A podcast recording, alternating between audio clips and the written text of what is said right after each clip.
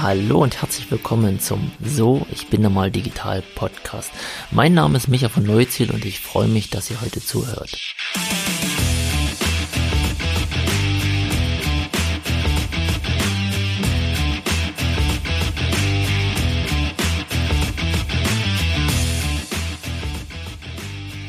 Hallo und herzlich willkommen zur neuen Podcast-Folge. Ähm, ich grüße alle Teilnehmer, alle digital Interessierten.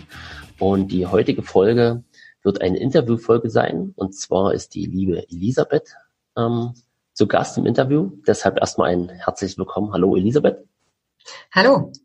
Ja, ähm, wir kennen uns eigentlich gar nicht persönlich. Das war ähm, ja irgendwie schon ein Zufall, dass wir irgendwie zusammengekommen sind. Also in dem Sinne, wie es Zufälle gibt.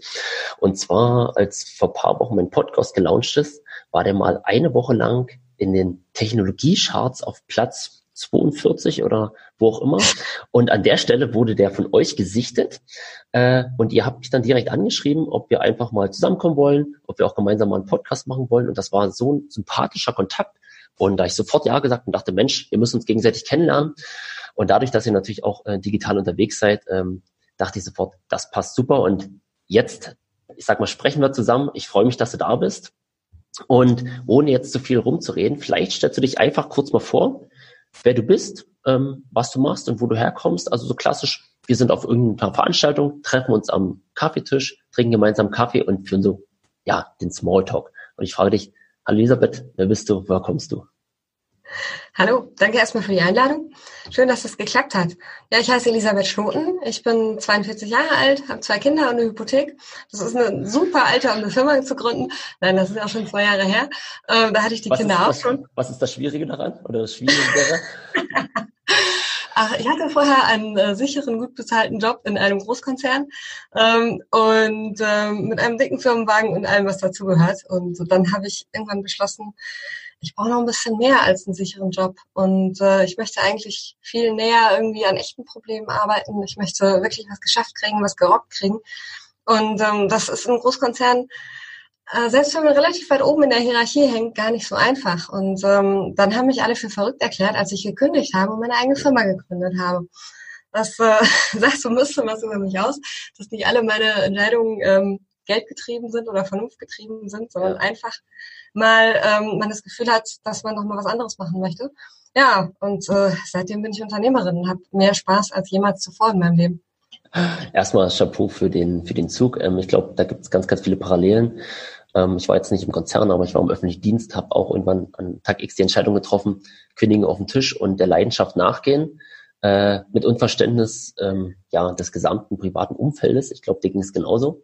Ja, absolut. Ähm, ich sag mal, lass uns gleich mal an, der Stelle bleiben. Was, was gab es da vielleicht auch für, für Ängste deinerseits? Oder hast du dir darüber gar keinen Kopf gemacht und gesagt, okay, das, das, ich, das ist nicht das, was ich möchte, das erfüllt mich nicht.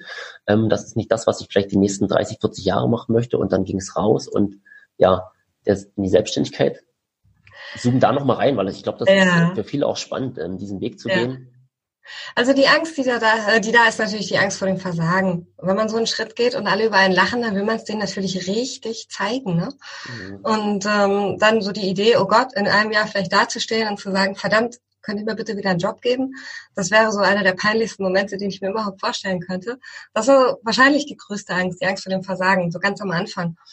Ähm, Später kommen dann andere Ängste dazu, weil man natürlich dann Verantwortung für Menschen übernimmt. Äh, wir sind inzwischen 14 Leute und ähm, das ist natürlich das ist eine Hausnummer. Das heißt, ich muss immer dafür sorgen, dass am Ende des Monats genug Geld da ist, um diese Menschen zu bezahlen. Davon haben auch welche Familie. Das heißt, die sind auch wirklich inzwischen auf mich angewiesen. Und das hat beim ersten Mitarbeiter, der Familie hat, äh, hat mir das eine ganze Reihe an schlaflosen Nächten ähm, ja. ja gebracht, dass ich wirklich darüber nachgedacht habe, verdammt, ich bin jetzt dafür verantwortlich, dass er ähm, einen Teil zur Ernährung seiner Familie beitragen kann. Ähm, das äh, nichtsdestotrotz ähm, war es für mich einfach wichtig und richtig, diesen Schritt zu gehen. Ich habe ähm, gesehen, was man im Konzern erreichen kann, was man im Konzern nicht erreichen kann, ganz konkret, wenn es um Digitalisierung geht. Denn das machen wir, äh, hast du ja schon mal ganz kurz angerissen. Und angefangen hat das alles mit dem Thema Internet of Things. Ich habe ähm, gesehen, wie meine damaligen Kunden, Mittelständler, kleinere Konzerne, Schwierigkeiten hatten, Internet of Things Projekte anzufangen und umzusetzen. Und überhaupt Digitalisierung ist so, ist so ein Wust und Zeugs und ja. alle sagen ihnen einfach machen, konkret gemacht und mach doch einfach mal und leg mal los. Aber so einfach ist es halt gar nicht. Ja. Jeder braucht, und, keiner hat Ahnung, noch, noch weniger wissen, wie es geht. Was ist denn das eigentlich? Genau, richtig. ja. Genau, und dann kommen halt ähm, die einzelnen Hersteller von SIM-Karten, von Hardware, von Software, die kommen halt, hier, kauf mein Teil, das ist Digitalisierung. Wenn du mein Teil gekauft hast, bist du digital. Und so einfach ist es halt nicht. Und ja. ähm, das erzählt denen halt jeden Tag zehnmal irgendein Verkäufer. Und ja. ähm, was, was sollen sie denn machen? Ähm, und was, eigentlich, was, hast du, was hast du im Konzern gemacht? Also welche Position hattest du inne? Und ich habe einen sehr, sehr, sehr bunten Lebenslauf. Ähm, ich habe äh, früher mal selber programmiert, ich habe IT geleitet, ja. ich habe Produktentwicklung gemacht und zuletzt habe ich ähm, tatsächlich Partnervertrieb geleitet, also deutschlandweit über kleinere Unternehmen äh, Telekommunikationsprodukte verkaufen lassen. Und da äh, bin ich eben mit dem Thema sehr, sehr stark in Berührung gekommen. Da kam das Ganze dann her. Da hatte ich irgendwann so dieses, dieses, ähm, man braucht was ganz anderes, um Digitalisierung zu machen, als ein Stück Software. Man braucht eine Strategie, man braucht eine Idee, ähm, man muss verstehen, wie einem das Nutzen bringen kann, man muss diese ganzen Komponenten irgendwie zusammenfügen. Es ist komplexes Projektmanagement, es sind kaufmännische Aspekte, es sind viele Technologien, viele verschiedene Lieferanten muss man auch irgendwie unter einen Hut bringen. Und ähm, dafür brauche ich halt was anderes als irgendwie jemand, der Stücke verkaufen will. Dafür brauche ich jemanden, der sich Zeit nimmt und ein Projekt macht und alle diese Aspekte zusammenbringen kann. Ja, das machen okay. wir jetzt. Und, und an der Position, in der du damals warst, konntest du halt äh, ja diese Komplexität nicht umsetzen. Ja, also hätte auch sein können, dass du da halt alle Freiheiten hättest äh, oder gehabt hättest, auch diese Digitalisierung durchzuführen, denken zu können, zu planen, ähm, zu strukturieren und so weiter und so fort. Das war da nicht möglich. Nein, wir waren ähm, auf Stückeverkauf ähm, okay. getrimmt und äh, so wurde natürlich, so äh, funktionierte auch die finanzielle Entlohnung der Vertriebspartner. Ja. Die funktioniert halt nach Stücken. Ja. Und ähm, wenn man da Projekte mit langen Lead Times ähm, macht, dann klappt halt die Entlohnung nicht mehr. Das ist das eine. Und das andere sind auch die Fähigkeiten, die ich brauche. Die ähm, haben Leute, die jahrzehntelang Stücke verkauft haben, die bringen die Fähigkeiten zur Beratung und zum komplexen Projektmanagement jetzt nicht mit. Ja, ja.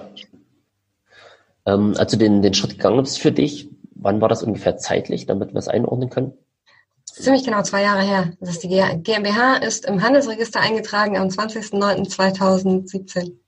Ja, okay. Also erstmal Glückwunsch für die zwei Jahre, weil ich glaube, ähm, wenn man Statistiken anschaut, ähm, überleben halt 90 Prozent der Unternehmen die ersten drei Jahre nicht oder so. Also oh, dann habe ich noch, noch, noch bist du nicht ganz durch, aber ähm, genau, lage mich jetzt nicht fest, aber neun von zehn Startups ähm, ja. schaffen dementsprechend den Absprung nicht äh, in die Unternehmung. Ähm, Gab es dort deine Familie schon? Also hattest du an dem Punkt ja. schon deine Kinder gehabt? Okay, ja. also bist du halt auch mit dieser Verantwortung schon in das, in, ich sag mal, in das Unternehmertum gewachsen und gesagt, okay, ich muss halt für mich meine Familie halt auch ernähren vordergründig, ja. Plus natürlich ähm, ja, die weitaus größere Verantwortung für andere Menschen auch noch zu haben und deren Familienmitglieder und so, Co., die du halt das angesprochen hast. Ähm, ja, das gab's alles schon. Okay, und dann, du bist für dich alleine gestartet oder seit der, hast du irgendwie noch einen Gründungspartner gehabt an der Stelle? Nee, ich habe ganz alleine angefangen. Ich wollte da auch wirklich mein Ding erstmal machen. Ähm, ich hatte tatsächlich auch mit meinem Arbeitgeber darüber gesprochen, das im Rahmen des Konzerns zu machen. Ähm, aber dann ähm, hat sich eigentlich in den Gesprächen ergeben, dass es, dass es dann schon wieder zu viele Leitplanken sind, die man da kriegt. Und da habe ich gesagt, nee, ich mache es jetzt auf meine Art, mit meiner Geschwindigkeit. Ich höre meinen Kunden zu und gucke, was meine Kunden wirklich brauchen. Und äh, wachse mit einer natürlichen, vernünftigen Geschwindigkeit, die in den Markt passt. Ja. Das, äh, ja, deswegen habe ich erst mal ganz alleine angefangen. Okay, dann lass uns jetzt mal an der Stelle direkt einsteigen. Ähm, was machst du jetzt genau? Ja, also vielleicht auch, womit hast du angefangen? Heißt ja nicht, dass es jetzt immer noch genau das Gleiche ist. Äh, deshalb tauche gern mal dort ein an der Stelle. Okay. Weil ähm, ja. ist ja auch der das Spannende daran, äh, wenn es um Technologie und Informatik geht, ist ja ja, dass das weibliche Geschlecht sehr, sehr rar gesät. Und deshalb äh, finde ich das absolut toll, ja, ähm, dass du als Powerfrau vorangehst, auch so irgendwie die technischen Themen auf dem Schirm hast und sagst, hey, ähm, ich gehe an die Selbstständigkeit ins Unternehmertum, ja, ähm, ich mache die Dinge, die niemand versteht, alle brauchen, keiner weiß, wie es geht, ja, und ich bin derjenige, derjenige, der auch mit Nullen Eins zu tun hat und bin nicht der klassische Nerd. Äh, ja, also du, du hast ziemlich viele Klischees, äh, deshalb feuerfrei. Ich bin gespannt, was du, wie du angefangen hast. ähm, das erste Projekt, das ich gemacht habe, das erste größere Projekt, war eine Geschäftsmodellentwicklung im Bereich IoT. Da ist ein Betrieb auf mich zugekommen über einen gemeinsamen Bekannten, der ähm, ja Geräte für kleine Unternehmen herstellt, die ähm, für die total essentiell sind. Ähm, ohne, ohne diese Geräte geht's auf der Baustelle nicht weiter. Und der ist halt so mittendrin im Markt, nicht der größte, nicht der kleinste, nicht der beste, nicht der schlechteste, nicht der teuerste, nicht der billigste. Und ähm, der hat sich halt überlegt, er hat mal sowas von diesem Internet of Things gehört und hat mal so ganz grob verstanden, wie das funktioniert. Aber seine Führungsebene hatte das halt noch nicht so richtig verstanden. Und ähm, dann haben wir erstmal angefangen mit dem Seminar, was ist denn das eigentlich? Und äh, haben den ganzen Tag IoT-Seminar gemacht und äh, daraus dann richtig schön nach klassisch Design Thinking und mit Business Model Canvas äh, Geschäftsmodell entwickelt für seine Geräte, damit er seinen Kunden einen Mehrwert bieten kann, den die, ähm, seine Konkurrenz äh, den Kunden nicht bietet. Also wie kann man über Vernetzung, für, äh, digitale Services seine Maschinen aufwerten? Und ähm, da habe ich damals ganz alleine, beziehungsweise mit einer äh, Studentin, die bei dem Kunden gearbeitet hat, ähm, eben das komplette äh, Programm mit Marktforschung, mit ähm, Ideenworkshops, mit ähm, Kundenbefragung, also ja, genau, Marktforschung hatten wir schon, ähm, Business Case berechnen, Kosten zusammensuchen äh, für das ganze Thema, sowohl für die Technik als auch für die Umstellung der Produktion, als auch für die logistischen Themen, die da alles drinsteckten. Das komplette Konzept für ein neues Geschäftsmodell gemacht. Ja. Und ähm, die Umsetzung, die macht er jetzt selber. Ähm, aber ja, das war erstmal so der ganze Teil ähm, klassisch Textbuch, Geschäftsmodellentwicklung das äh, war eine total großartige Erfahrung und vor allem, ähm, dass er mir da vertraut hat, mir wirklich dieses, diesen, ja. dieses wichtige Thema zu geben, das war natürlich für den Anfang, für die ersten Monate total klasse. Wie, wie lange warst du in dem Projekt drinne? Also so ungefähr also, zeitlicher Rahmen? Drei Monate oder so. Okay. Ja. Also natürlich schon ähm, ein tolles Projekt für den Start, also dass man ja. irgendwie gleich äh, sowas bekommt, an sowas arbeiten darf, ja, ähm, ist natürlich ein schöner Start, aber es ist natürlich auch an der Stelle eine riesen Herausforderung, ähm, dort gleich ja die Expertise reinzustecken und dem Kunden ja äh, im ganz Großen zu helfen, ja. Ja, ähm, das war äh, total, total toll. Und es war genau das, was ich machen wollte. Also Faust aufs Auge. Ja. Ähm, und äh, das war so ein bisschen die Validierung meines Geschäftsmodells. Okay. ja, die, die verrückt. Ähm, wie musstest du den Kunden an irgendeiner Stelle überzeugen, ähm, ich sag mal, in Richtung Digitalisierung voranzugehen? Oder war der Kunde einfach schon an der Stelle, wo er sagt, ich, ich will das unbedingt, ich, äh, ich habe Lust drauf, ähm, ich suche jetzt bloß noch halt nach dem Wie, wie ich das halt umsetzen kann. Also der Geschäftsführer ist äh, sehr jung und ja. sehr innovativ, sehr clever und ähm, denkt halt immer wieder darüber nach, wie er dieses traditionelle Unternehmen ähm, in die Moderne führen kann. Ja. Und er ist damit auch sehr erfolgreich. Seine erste Führungsebene ist viel, viel konservativer, ja. durchschnittlich äh, schon viel länger bei dem Unternehmen und äh, ja, halt nicht ganz so einfach in die neue Welt mitzunehmen. Die haben auch alle schon viel gesehen, viele Ideen, die nichts geworden sind und die zu überzeugen war ein bisschen schwieriger. Ähm, und das hat einfach ein bisschen Zeit gebraucht. Wie, wie habt ihr es geschafft, ähm, das Top-Level an der Stelle zu überzeugen? Mit, äh, mit Hartnäckigkeit, mit Zahlen und vor allem mit den Daten aus der Kundenbefragung. Wir haben sehr, sehr viele potenzielle und echte Kunden befragt, sowohl online über Masse als auch wirklich qualitative Interviews geführt. Ja. Und ähm, dadurch, dass die Kunden dann eine Zahlungsbereitschaft gezeigt haben für diese Services, da wurden die dann alle wach und fanden das alle ganz spannend. Okay. Ähm, war das, sag ich mal, diese Umsetzung des Projektes dann der initiale Start, ähm, um halt wirklich voranzugehen und wirklich das Unternehmen ja ins Wachstum zu bringen? Also machst du jetzt immer noch genau das oder wie hat sich auch dein, dein Business Case jetzt über die zwei Jahre geändert? Er hat sich total weiterentwickelt. Ähm, also genau das machen wir immer noch, ja. aber wir machen jetzt auch viel, viel mehr. Ähm, ein lustiges Beispiel, was äh, dazugekommen ist, ist das Thema LoRaWAN. Ähm, da bin ich so ein bisschen drüber gestolpert. Ich habe ja für ein äh, Telekommunikationsunternehmen gearbeitet, da hört man natürlich nur Mobilfunk und Festnetz und so. Und ähm, wenn man aber eben IoT beim echten Kunden macht, dann muss man ein bisschen über den Tellerrand gucken. Und da bin ich über diese Technologie LoRaWAN gestolpert. Ähm, und das ist eine Alternative zum Mobilfunk für, äh, für Maschinenkommunikation. Das kann nur Maschinen, das kann nicht Sprache, Video oder Bilder, sondern wirklich nur äh, Messpunkte und kleine Steuerungsaufgaben und sowas. Dafür kann es das über sehr, sehr weite äh, Strecken hinweg. Und das Coole an dem Ding ist, dass man es halt selber bauen kann. Das heißt, also man kann sich ein eigenes Maschinennetz bauen, ohne Lizenzkosten zu bezahlen. Okay, also das ist wie eine Art, ähm, ich sage jetzt mal, Telefon oder Internet, könnte man sich jetzt vorstellen. Bloß man baut sich das selbst auf, kann über ganz, genau. ganz weite Entfernung äh, Maschinen miteinander kommunizieren lassen, ohne jetzt ja. auf Fremdtechnologie zurückzugreifen. Genau, es ist äh, eben auch ein Funknetz wie Mobilfunk, ja. aber mit etwas anderen Eigenschaften. Ich kann da zum Beispiel gucken, ob ähm, mein Hochbehälter ähm, irgendwo mitten im Wald, ob da jemand einbricht. Okay. So als, als ein Beispiel. Oder Schachtwasserzählerablesung irgendwo im Keller, ähm, ganz weit weg. Oder bewegt, wo, wo läuft die Kuh gerade lang, wo überhaupt gar kein Mobilfunknetz ist. Viele, viele Anwendungsfälle in dem Bereich, ganz viel auch im Bereich äh, Gebäudemanagement oder Asset Tracking und solche Geschichten weil ich einfach ähm, für extrem wenig Geld, weil ich das Netz selber habe und selber baue, mhm. ganz, ganz viele Datenpunkte abfragen kann. Ich muss halt nicht mehr in jeden Sensor irgendwie eine SIM-Karte reinstecken und die kostet mich dann einen Euro oder zwei im Monat, sondern die eigentliche Datenübertragung kostet nichts. Und da habe ich halt drüber gestolpert und das fand ich total faszinierend, das ganze Thema. Und ähm, dann habe ich halt äh, angefangen, irgendwie bei mir im Wohnzimmer selber Zeug zusammenzulöten und ähm, habe endlich mal wieder programmiert seit, boah, wie vielen Jahren, weiß ich nicht. Ähm, und habe dann so, so, so einen Mini-Prototypen zum Laufen gekriegt. Ja. Und habe dann tatsächlich auch noch ähm, einen Kunden gefunden, der das Thema interessant fand. Ja. Und dann haben wir beim Kunden halt wirklich erstmal so mit zwei Punkten, zwei Datensammlerpunkten ähm, mit Kabelbinder an, ans Geländer äh, gebunden so einen kleinen Piloten aufgebaut und das Konzept validiert. Und ähm, seitdem bauen wir halt auch tatsächlich Maschinennetze auf. Inzwischen haben wir Leute, die das professionell können. Also ich darf wieder nicht mehr programmieren, weil andere das besser können als ja. ich. Ähm, aber das machen wir jetzt richtig professionell und betreiben Netze, sind bei der Bundesnetzagentur äh, registriert und äh, ja, machen jetzt Maschinenkommunikation so richtig von der Pike.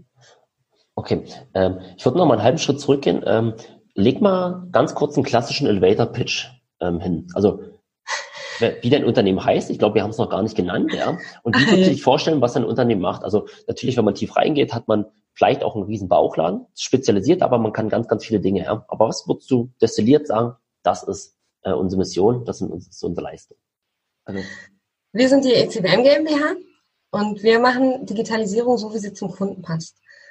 Wir äh, verkaufen nicht einfach irgendein Stück Technologie und sagen viel Spaß bei der Umsetzung, sondern wir fangen an mit, äh, welche Digitalisierungstechnologien sind sinnvoll für die Strategie des Kunden und entwickeln für diese, äh, für diese Strategie entsprechende Konzepte. Ob es um neue Geschäftsmodelle oder äh, verbesserte Prozesse geht, das ist bei jedem Unternehmen ein bisschen unterschiedlich, die Prioritäten sind anders. Und ähm, suchen dann die richtige Technologie, die richtigen Partner raus, um, äh, um das umzusetzen. In manchen Fällen machen wir die Umsetzung auch selber und betreiben teilweise auch Technologie und Netze. Ähm, aber was uns wirklich von, äh, von vielen anderen Firmen abhebt, ist, dass wir eben ein Komplettpaket liefern, ein Projekt, das funktioniert und das dem Kunden am Ende einen greifbaren finanziellen strategischen Vorteil bringt. Okay, danke. Ähm, wer ist denn euer klassischer Kunde? Also wenn man jetzt sagt, also, weil ich sag mal, diesen Elevator Pitch, ich sage, ja, okay, den nehme ich, äh, ändere noch zwei Dinge ab und dann passt er auch auf uns, ja. Also ähm, ja. klingt sehr, gut. Natürlich, wenn ich den entsprechend anspreche, ähm, wird natürlich äh, im Kopf ein, ein ganz anderes Bildnis hervorgerufen. Ja. Ähm, wer ist jetzt euer Wunschkunde? Wir ähm, arbeiten viel mit großen Mittelständlern und kleinen Konzernen, sowohl in der produzierenden Industrie als auch im öffentlichen Bereich, also im Stadtwerke oder ähm, öffentliche Betriebebereich. Im Bereich LoRaWAN, also Netze, ist es sehr viel Stadtwerke. Im Bereich Optimierung, neue Geschäftsmodelle, effizientere Prozesse ist es sehr viel die äh, produzierende Industrie. Ja. Ähm, jetzt wäre natürlich spannend, hast du vielleicht ein, zwei Beispiele, ähm, die du vielleicht mal plakativ nennen kannst, was ihr beim Kunden mal umgesetzt habt, also vielleicht auch, ja. äh, was ihr vorgefunden habt, wie ihr rangegangen seid und, und was ihr umgesetzt habt, plus den Benefit, der rausgekommen ist. Ich glaube, das ja. wäre jetzt mal spannend, ähm, um halt wirklich jetzt mal ein Bildnis zu kriegen, ja, was, wie wurde jetzt das Ganze digitalisiert und was ist halt hinten rausgekommen? Ja. Ja, eines meiner Lieblingsbeispiele ist ähm, das Thema vorausschauende Wartung. Das ist sehr beliebt und sehr berühmt, braucht aber auch sehr, sehr viel Geduld und ähm, sehr gutes Prozessverständnis. Wir haben ähm, einen Kunden, bei dem haben wir uns angeguckt, ähm, wie bestimmte Maschinenausfälle zustande kommen. Da reißen bestimmte Gummiriemen ähm, die reißen immer nach irgendeiner gewissen Zeit und dann werden sie halt ausgetauscht. Aber wenn die Dinge ausgetauscht werden, muss der die Produktion stoppen. Und äh, Produktion stoppen, jeder, der in der Produktion arbeitet, der weiß, dass das immer finanziell sehr wehtut und ähm, sehr, sehr viel Nerven und Zeit kostet. Ähm, und äh, an bestimmten Stellen gibt es natürlich Wartungsintervalle, dass die Dinge einfach mal so ausgetauscht werden. Und dann gibt's aber wieder, es ist auch nicht optimal. Es war alles so ein bisschen, hm, weiß nicht, da hat nicht so gut funktioniert, diese Austauscherei von diesen Riemen. Ähm, dann haben wir Dicke gemessen von den Riemen über Zeit. Also haben äh, Sensoren ähm, dort eingebaut, die die Dicke von den Teilen messen. Und äh, wir haben die einfach die Anzahl an, an Umdrehungen, die diese Dinger ähm, überleben müssen, haben wir auch gemessen ja. und haben gleichzeitig aber die ähm, Umgebungsparameter in der Halle gemessen. Das heißt, da haben wir auch verschiedene Technologien zusammengebracht, denn äh, die Daten von, von den Riemen und von den Maschinen, die haben wir über, äh, über Kabel, also über Ethernet bekommen und dann aus dem System des Kunden raus. Und die Umgebungstemperatur und Luftfeuchtigkeit und Informationen über Staub in der Luft, die haben wir über LoRaWAN bekommen. Ja. Weil wir einfach ähm, die Sensoren ähm, ja an die Wand gehängt haben. Und äh, da mussten wir kein Kabel hinlegen und gar nichts. Und die Informationen haben wir dann zusammengeführt, um herauszufinden, dass bei bestimmten Luftfeuchtigkeiten, also wenn die Luftfeuchtigkeit sehr niedrig war, diese Dinger schneller gerissen sind, als wenn die Luftfeuchtigkeit sehr hoch war. Das macht auch Sinn, dann wird das Gummi natürlich spröder.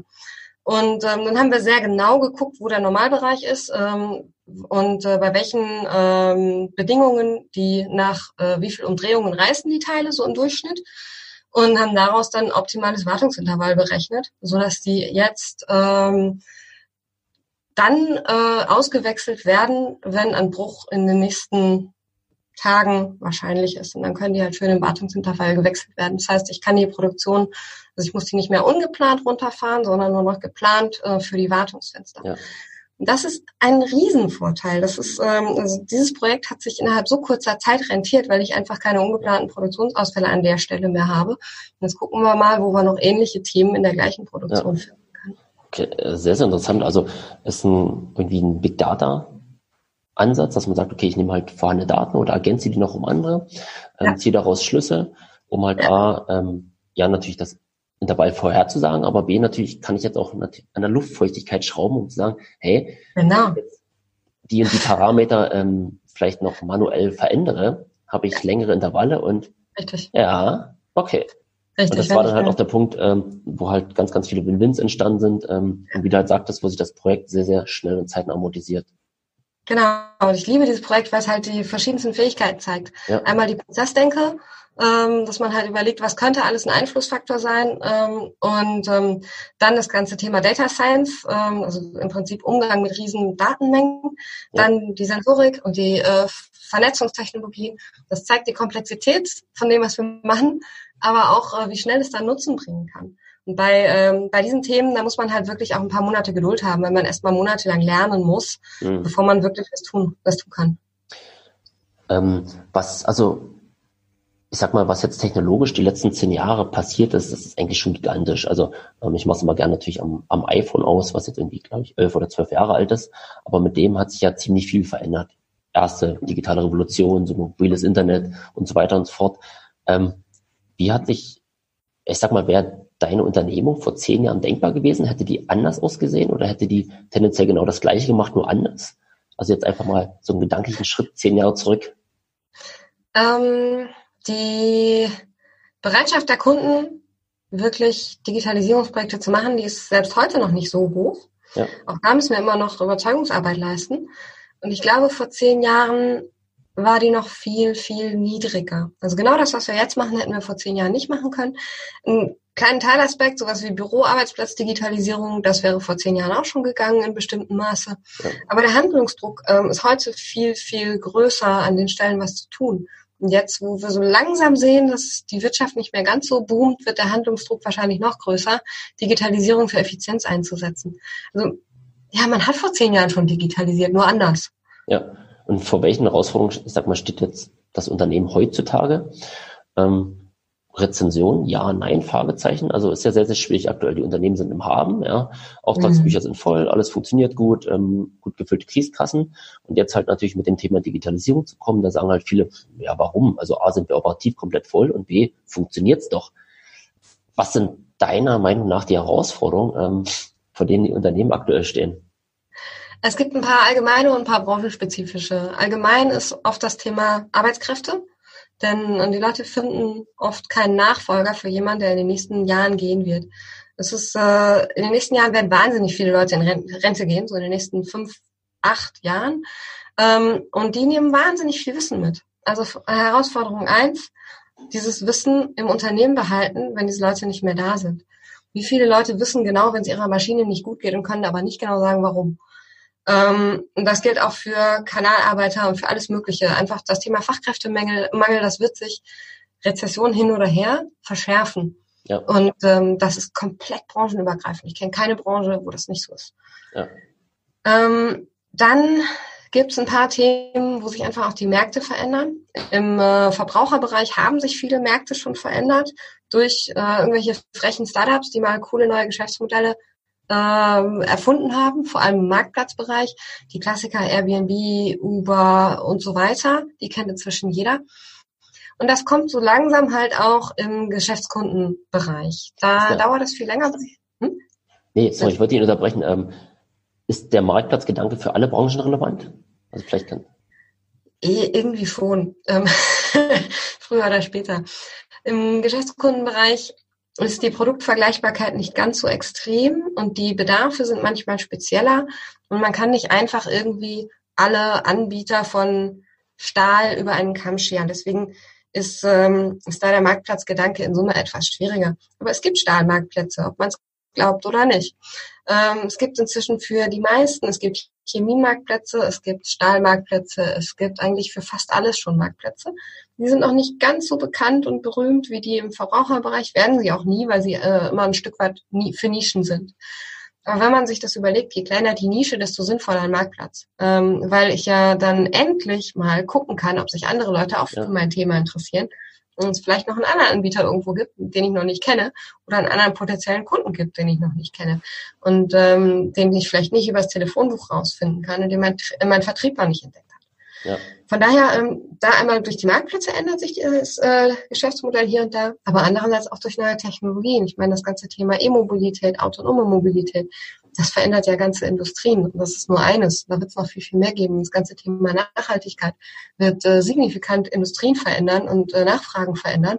Und wenn sich Nachfragen verändern, dann müssen sich Geschäftsmodelle verändern. Ich meine, ähm, wenn ich Getriebehersteller bin heute für ganz normale Autos, ähm, dann habe ich morgen kein Business. Wenn ich Biodieselhersteller bin, habe ich morgen kein Business. Mhm. Ähm, und ähm, da gibt es eine ganze Industrie, Reihe an Industrien. Wenn ich heute Banker oder Versicherer bin, habe ich morgen noch ein Business? Das ist eine Frage, die muss man sich halt einfach stellen. Und ähm, da ist die Herausforderung in jeder Branche eine andere, aber sie ist in vielen Branchen da, das tatsächliche grundlegende Geschäftsmodell zu überdenken. Ja, würde ich komplett unterschreiben und könnten wir in so ein, naja, digitales Manifest kippen, was wir sehr, sehr gerne veröffentlichen können. Die letzten drei Punkte. Ähm, ja, ähm, sind das Punkte, die du auch für für dich und dein Unternehmen auf den Schirm hast, plus ja. du natürlich äh, in eure, ja, in eure Kunden mit rein transportierst und absolut auf diesen Weg. Ja, absolut. Ähm, die, die Kunden, die mich schon ein bisschen besser kennen, die schätzen an mir die etwas provokante Art und Weise, ähm, auch mal einfach äh, alles zu hinterfragen. Ähm, und äh, die Themen Fachkräftemangel, die spielen für mein Unternehmen eine Rolle. Also ja für mich ist es gar nicht so einfach, die richtigen Leute zu finden, weil wir auch noch nicht so groß sind und noch nicht so bekannt sind. Ähm, und äh, den, die Kunden, die sind sich dessen extrem bewusst. Und dieses Thema Wissen zu systematisieren, äh, ist eins, äh, das ist tatsächlich in den Köpfen auch schon präsent. Das Thema mit dem Geschäftsmodell, das ist ganz oft nicht präsent. Und das ist genau das Thema, ähm, ich bin, mir geht's noch gut, es läuft auch alles, war schon immer so la la la la la ähm, so lange lalala, bis halt das nächste freche Startup kommt. Ähm, und äh, wer weiß, vielleicht sind wir das nächste freche Startup, ich weiß es nicht. Ähm, du bist an der Stelle auch komplett offen, ähm, auch eure Geschäftsmodelle ja zu pivoten, mal, mal zu drehen, gucken, wo die Reise hingeht. Also dass der Status quo muss nicht beibehalten werden bei euch, ja. Es gibt ein paar Elemente, die möchte ich immer haben. Okay. Ähm, und das Allerwichtigste ist die Unternehmenskultur. Und ähm, Neugier und Offenheit äh, sind Teil der Unternehmenskultur. Und ähm, das Thema sinnvoller Einsatz von Technologie ähm, und äh, nicht einfach nur spielen, sondern wirklich sinnvoll damit umgehen, das ist, glaube ich, auch eins, was sich weiter durchziehen wird. Aber wie die Technologie in fünf Jahren heißt, die gerade die richtige und die beste ist, und es wird auch nicht nur eine geben, sondern für ja. jeden Kunden wird es vielleicht eine andere sein, das weiß ich heute noch nicht. Und ähm, da will ich mich halt auch nicht festlegen, denn das würde mich wieder in dieselbe Rolle bringen, dass ich irgendwann eine obsolete Technologie verkaufe und das, das möchte ich halt nicht. Ja. Ähm, was wir im Moment sehen, ist, dass aufgrund der Unternehmenskultur und der Leute, die wir haben, auch das Thema Nachhaltigkeit immer mehr in den Vordergrund rückt und wir mehr ähm, uns mehr mit Themen beschäftigen, wie kann ich IoT und KI für Nachhaltigkeit nutzen. Und da würden wir gerne noch mehr machen und ich denke, da werden wir nächstes Jahr auch ein paar mehr Projekte machen in dem Bereich. Hast du da gern ein kleines Beispiel, ähm, um halt das Thema Nachhaltigkeit zu verdeutlichen? Also ich denke, es geht halt um, um Sinnhaftigkeit an der Stelle, ja. Also nicht irgendwie nachwachsende Rohstoff und Co., sondern ähm, du meinst es bestimmt auf anderer Ebene. Hast du vielleicht ein kleines Beispiel, um dort einzusteigen? Äh, wir denken gerade darüber nach, wie man Flächen, also über größere Flächen zum Beispiel Nitrat im Boden nachweisen kann und äh, wo das herkommt. Und die Sensorik gibt es dafür und das, da muss man noch ein bisschen äh, was dran machen, dass aus es gibt Sensorik halt ein einsetzbares Produkt wird. Aber das ist so ein Beispiel, wo wir sagen, ähm, wir wissen, dass es da ein Problem gibt. Ähm, ja. Deutschland kriegt von der EU sowieso einen über den Deckel, ähm, weil äh, Deutschland die Grenzwerte nicht einhält. Ähm, jetzt müssen wir noch gucken, ob es da ein Geschäftsmodell gibt und ob sich jemand tatsächlich für so ein Produkt interessiert. Ähm, Nachhaltigkeit im Sinne von sinnvoller Einsatz und äh, nicht, ähm, was wir heute machen, ist morgen irrelevant. Das machen wir sowieso. Aber es geht tatsächlich auch ein bisschen um den Umweltgedanken. Ähm, wir sind im Team relativ äh, umweltbewusst unterwegs und ich denke, ja. man kann Technologie für sowas auch wunderbar verwenden, um äh, weniger Ressourcen zu verschwenden. Man denkt, äh, denkt zurück an das äh, Riemenbeispiel. Wenn ich die weniger häufig auswechseln muss, habe ich weniger Müll. Das ja. ist so ein ganz plakatives, einfaches Beispiel. Ähm, wenn ich überwache, ob im Entwässerungskanal wirklich Dreck ist oder nicht, dann muss ich weniger spülen, verschwende wiederum weniger Wasser und so. Ja. Man kann wahnsinnig viel auch in dem Bereich machen. Ja, okay. Schönes Beispiel. Ähm, du hast angesprochen, die Unternehmenskultur bei euch. Ist das vielleicht ein, ein Schlüsselfaktor dessen, was ein Unternehmen heutzutage braucht, um die Digitalisierung, was auch immer, leben, erleben und gestalten zu können? Absolut. Ähm, die Unternehmenskulturen in den traditionellen Firmen, die müssen sich ein Stück weit wandeln. Einmal ist es natürlich das Thema wieder Attraktivität für Mitarbeiter. Wenn ich irgendwie noch mit Papier und Fax und weiß ich nicht arbeite, dann langweilt sich der eine oder andere, der heute 20 ist. Ja. Ähm, und der versteht es auch nicht, weil der hat ja ein Handy vom Gesicht. Und wie, wie soll der dann, warum soll der irgendwie faxen? Versteht er nicht.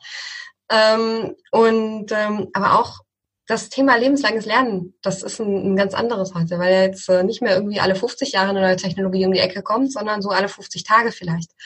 Und ähm, wenn ein Unternehmen nicht in der Lage ist, sich immer wieder zu ändern, es muss sich nicht immer neu erfinden, manche schon, manche nicht, ähm, aber es muss immer wieder bereit sein ähm, und offen sein für neue Themen und neue Dinge.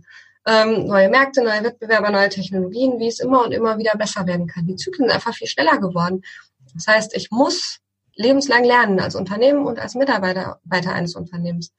Und deswegen muss ich auch irgendwo eine Spielecke haben, wo Fehler erlaubt sind. Wenn ich ein stabiles Unternehmen habe und eine stabile Produktion habe, darf ich natürlich nicht zu viele Fehler machen. Aber es muss irgendwo eine Spielecke geben, wo die Leute Fehler machen dürfen. Ich darf sie nicht abstrafen dafür. Also da ist eine ganze Menge von den Führungskräften gefordert an äh, Kulturwandel. Wie, wie schafft ihr ähm, dieses Mindset in den Köpfen eurer Kunden zu erzeugen? Also ich hatte ja schon rausgehört, dass jetzt nicht nur der Kunde euer Kunde ist, der mit diesem Mindset kommt, und ihr greift das auf und arbeitet mit denen, sondern ihr habt auch ähm, eine Aufklärungsarbeit, eine Sensibilisierungsarbeit, vielleicht auch äh, ja eine Verantwortung an der Stelle, den Kunden aufzuklären. Aber man stößt ja auf alte Strukturen, ähm, auf alte Denkweisen und zum Teil ist es sehr, sehr schwierig, ähm, mit dem Kunden Digitalisierung machen zu wollen, wenn zum Teil die wirklichen Basics an der Stelle fehlen. Ähm, wie gehst du mit, ja, mit diesem Konflikt um? Ähm, also A, habt ihr auch diesen Konflikt und, und B, wie gehst du damit um? Ah, ja. Willkommen Club. Natürlich haben wir den Konflikt. Ähm, uns äh, holen ja meistens die Leute rein, die äh, ein gewisses Interesse für das Thema haben und die irgendwie das Gefühl haben, sie müssten jetzt mal. Also da gibt's dann in den Unternehmen, in die wir reinkommen, da gibt's mindestens ein, zwei Leute, die das schon mal alles ganz spannend finden.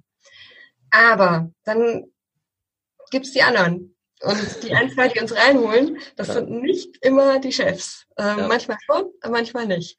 Ähm, und ähm, dann passiert sehr viel Überzeugungsarbeit. Das ist einfach, das ist oft ein Zeitfaktor. Es sind viele, ich nenne das Kaffeediplomatie.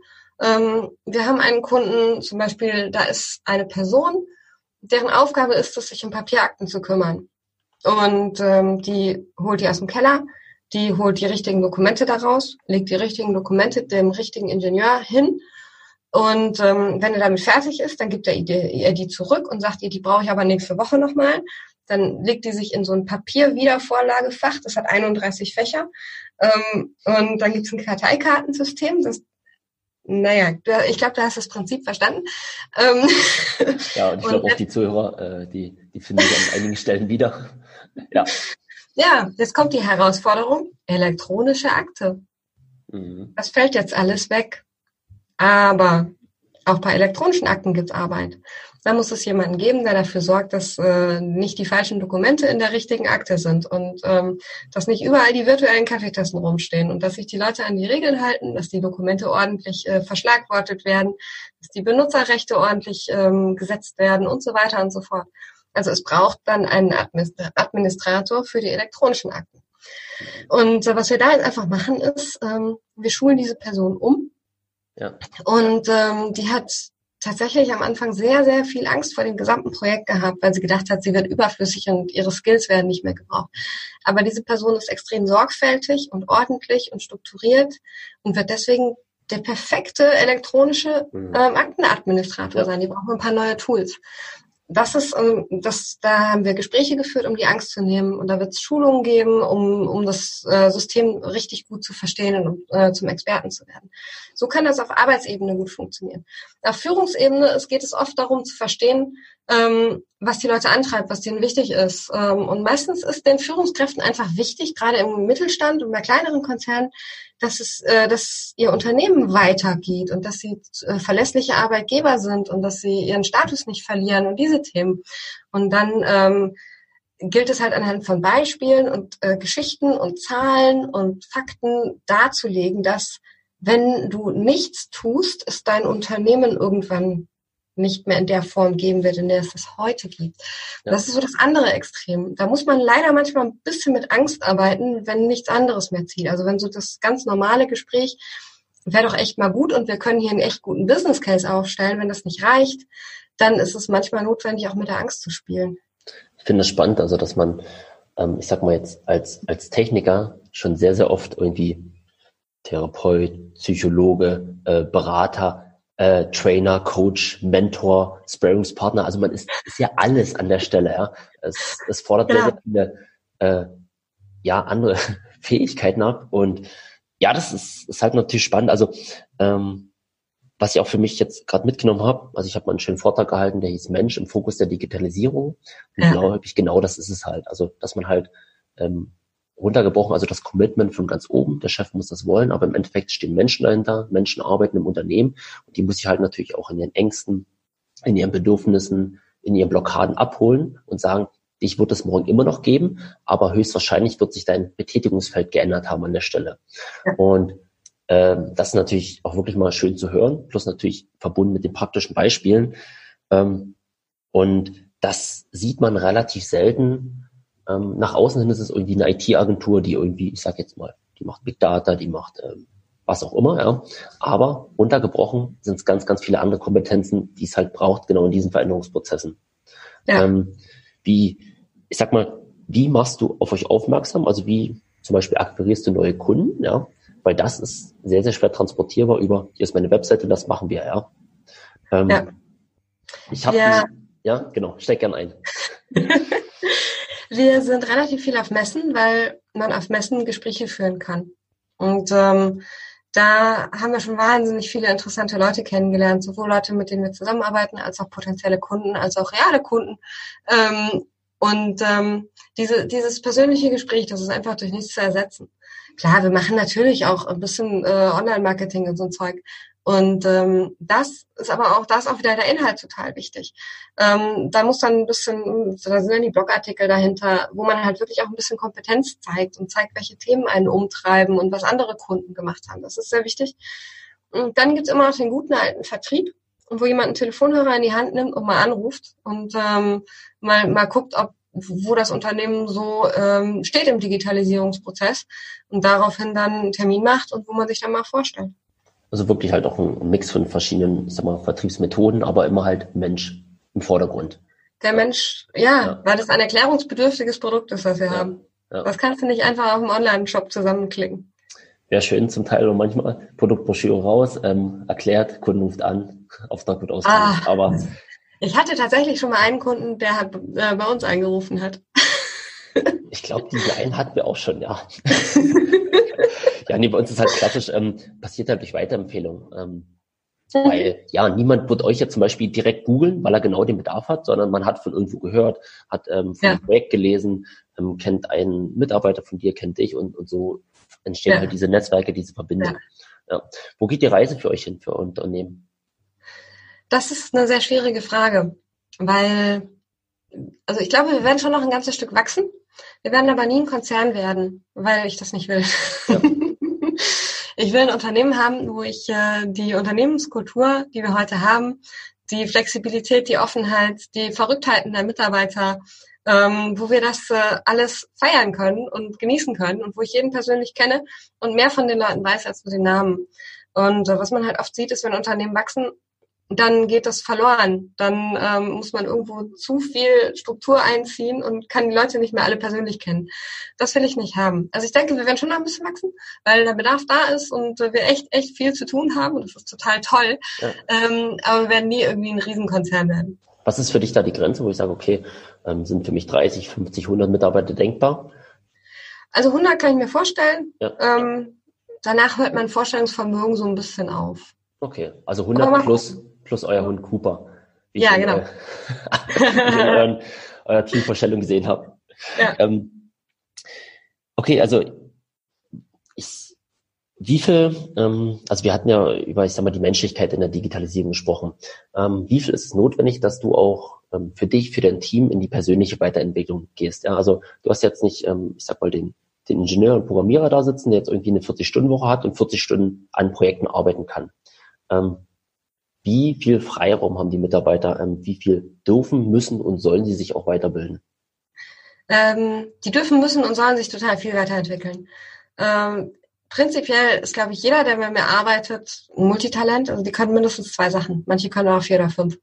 Ähm, und äh, wir haben auch Leute gehabt, die kamen herein mit, ich kann noch nicht so viel, aber ich will alles lernen super, komm, mach mit. Ähm, also wenn das Potenzial da ist und äh, die Leute wirklich neugierig und intelligent sind und sehr, sehr schnell lernen, das ist total klasse. Ähm, das äh, ist aber nicht in irgendeinem ganz klaren Plan festgeschrieben. Also steht jetzt nirgendwo, jeder Mitarbeiter muss einen Tag die Woche auf Schulung. Das, in der Form machen wir das nicht, sondern wir gucken halt, was passt thematisch zu dem, wo die Person sich hin entwickeln will, wo die Person ihre Interessensgebiete hat oder wo wahrscheinlich auch das nächste Projekt hingeht. Ähm, gibt es irgendwie, gibt es einen Kurs, der interessant ist? Gibt es ein Meetup, wo die regelmäßig hingehen? Gibt es irgendwie eine Messe, wo, wo die hingehen sollten?